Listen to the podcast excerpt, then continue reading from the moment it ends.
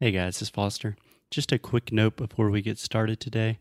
This is part one of a two part series where I am talking with the language expert Tony Marsh. Super interesting. So check out part one and part two. Okay, on with the show. Oi, fala aí pessoal, bom dia. Você está escutando o inglês no inglês no rádio.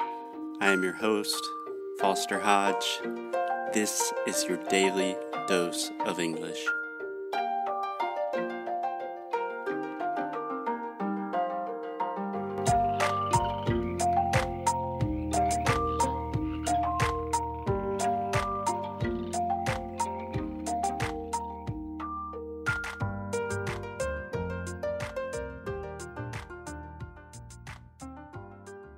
Hey guys, what's up? This is Foster from English no Kruch.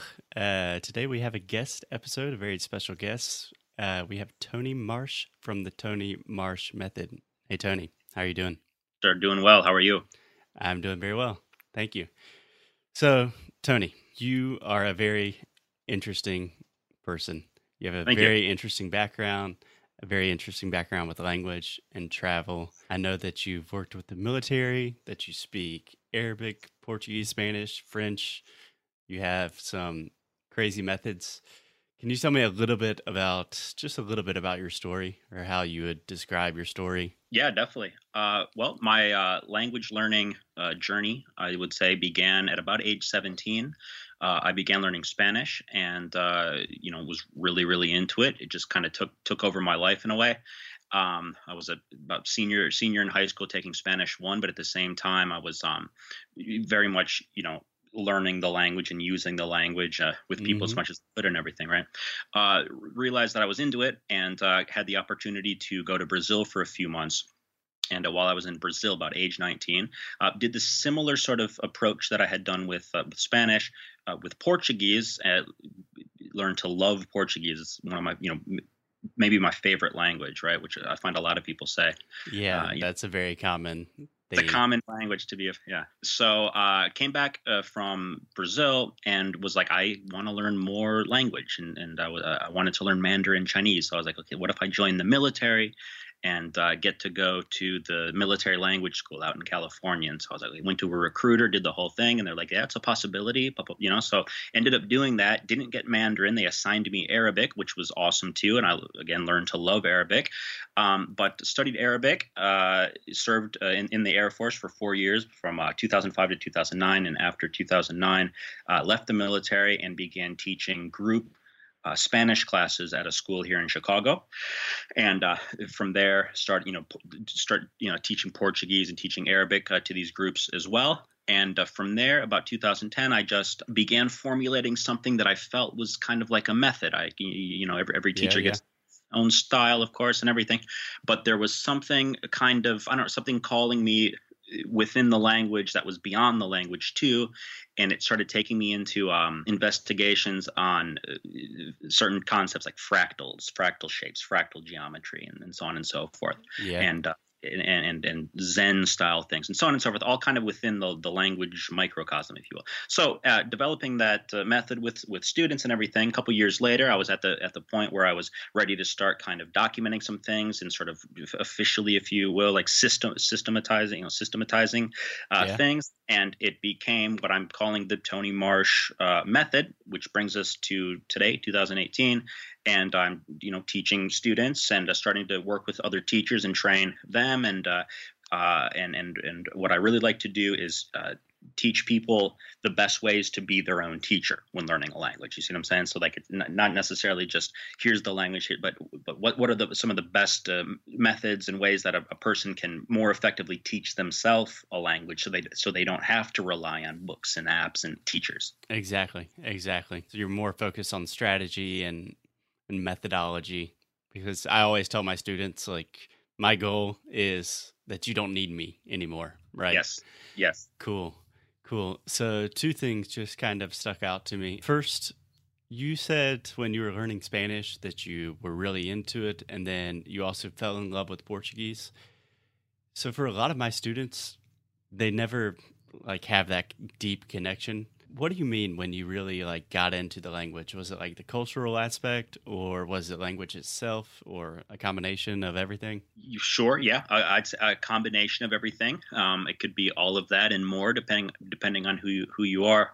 For me personally, it was it was the social dimension. It was meeting people and uh, the interpersonal dimension, you know, uh, making new friends yeah, and cultural for sure. Fortunate to be in Brazil. Not that one has to go to a, another country to learn a language. You could, you know, find, you know, but uh, but uh, definitely culture, definitely um, interpersonal. But also the the sort of the art of learning itself uh, was always very interesting to me.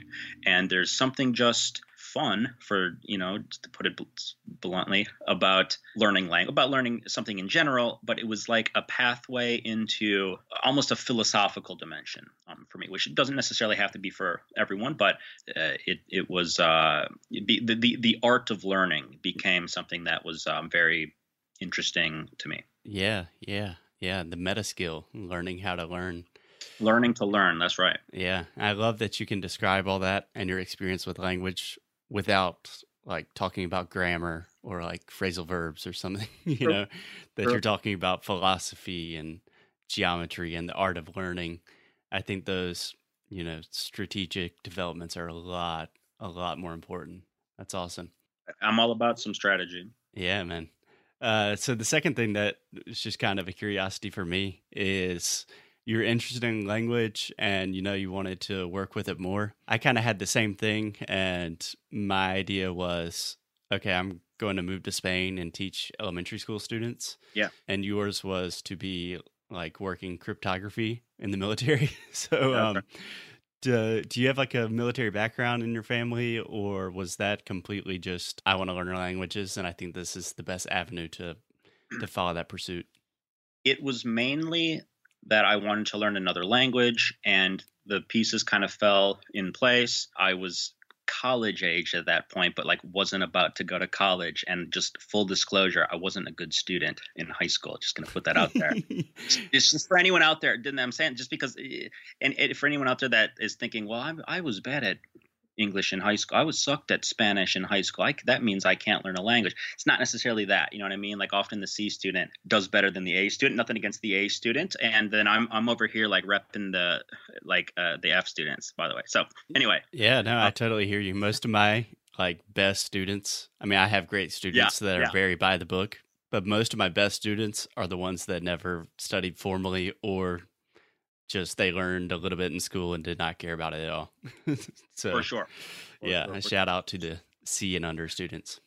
For sure. So, in, so uh, instead of you know going to college like most of my friends were doing, um, the military fell into place. It, it, like it, like I said, it was mainly learn a new language. Um, as far as military background uh, in my family, there there is some. I have uncles and cousins that are military, but we're not like a super hardcore military. My parents, uh, my dad or mom wasn't uh, military, so it wasn't like necessarily. It wasn't like I was like I'm going to join the military and uh, I'll be a linguist. I'll happen to be a linguist. It was like I will. I want to learn a new language, and so whoa, what if I join the military? It was more like that. Cool, cool. Awesome. Awesome. So, Tony, we have talked before, and you said something that was super interesting to me and really just resonated with me. So, a lot of my students, they tend to overcomplicate everything, especially right. in the beginning. They just don't know where to start and they have a thousand different things coming from all angles with like grammar and listening right. and right. you know trying to learn how to speak and syntax and you said something along the lines of one of the most important things you need to think about is what do you want to say in a foreign language and to whom? So, yeah. what do you want to say and who do you want to say it to? Can you explain a little bit more about what you mean by that or sure. yeah. Sure, sure, sure. Uh yeah, totally. Um th- there's so that that sort of mantra, no, of what do you want to say and to whom? That that that resonates through lessons. That that can be pulled out at any time and just say okay hold, hold on here. I know we're you know this we might be, be getting into the weeds a bit with something. It's like let's back up and just remember like what are what are you looking to do uh, with with this language anywhere or or or, or specifically what are you perhaps looking to do with this grammatical thing? Like okay ref, these phrasal verbs like right like there's if, you, if people struggle you know, learning english with phrasal verbs and they and because they see lists upon lists and go oh, this makes no sense what am I supposed to do? Memorize all this, or it just and and at the end of the day, it's like okay, it's not you're not just trying to memorize something. You're you're trying to be able to. It's, it's the difference between uh, language is a tool, right? So it, it's it's Exactly. the difference between studying how the tool works, oh the tool, and picking up the tool and going, okay, let's do a job with because at the end of the day, the point of the tool is to do a job. So why not do the job and learn the tool by doing the job? It's not dangerous. It's not you don't. It's not a you know crazy chainsaw. It's like just start start with the end in mind type of thing. You know, it's Exactly. Exactly. It's kind of getting back to the roots. And I always say that language is just a tool for connection, for making connection with Right. humans. right, right. And you want to make this tool work for you. You're not working to try to figure out how the tool, like the different parts of the tool, that's not the important part. Exactly connection's the important part. exactly and, now pe- people will say and, and, it can it can go as far as people going okay so are you saying are you in that school of thought which is don't worry about grammar just use the infinitive verb in all tenses or something like that i'm like no no no i'm not i'm not saying just do anything i'm saying that knowing how to speak the language which is which is to say understanding how p- the pieces come together and how how sentences form and how Right, verbs right. form uh, that's part of the deal. I mean, that's part of what you have to know, but it's only it's only part of it. And so, uh, a, a sort of mantra that builds on that is that there are three ingredients that you want to have with you at any time when um, you're learning the language, and you want to keep these in balance. And those three ingredients are have something to say, know how to say it, and have someone to say it to That's Right.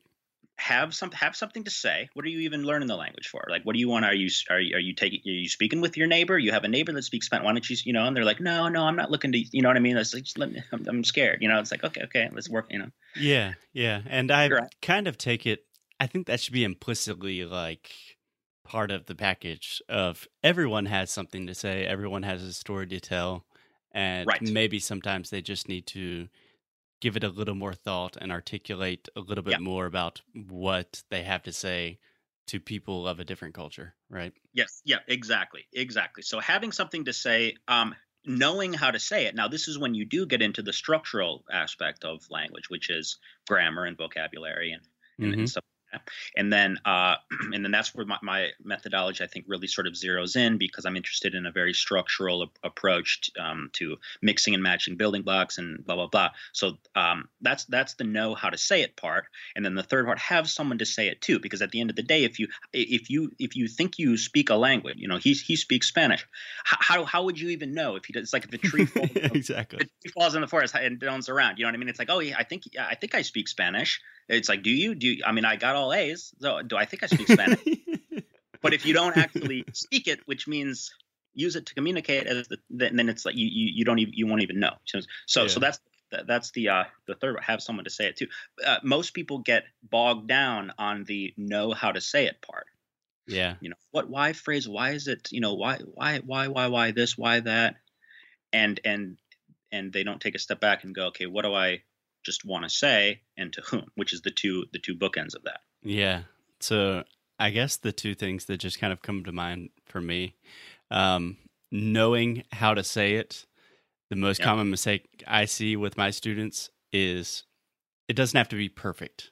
You know, we're not talking True, about true. like zero conjugations or anything, but knowing how to say something doesn't necessarily mean that you're going to say it exactly like a native speaker in the most articulate way possible. Right. And when you talk about having something to say, I always see this with my students where they have something they really want to express and they start trying to express it in a super complicated way.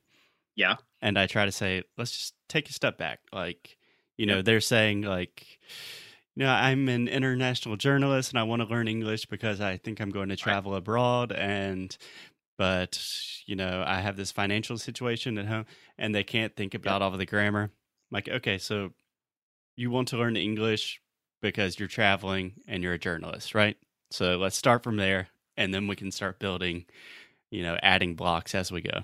yeah yeah exactly exactly exactly yeah. I find the key there is to give the the reason to say something like like put a thought in their mind and then try to draw it out. So for example and every teacher does it's it's called realia right? Like you show up a painting and like let's just class let's describe the the painting. Exactly and, and that's super effective because that draws the ideas out.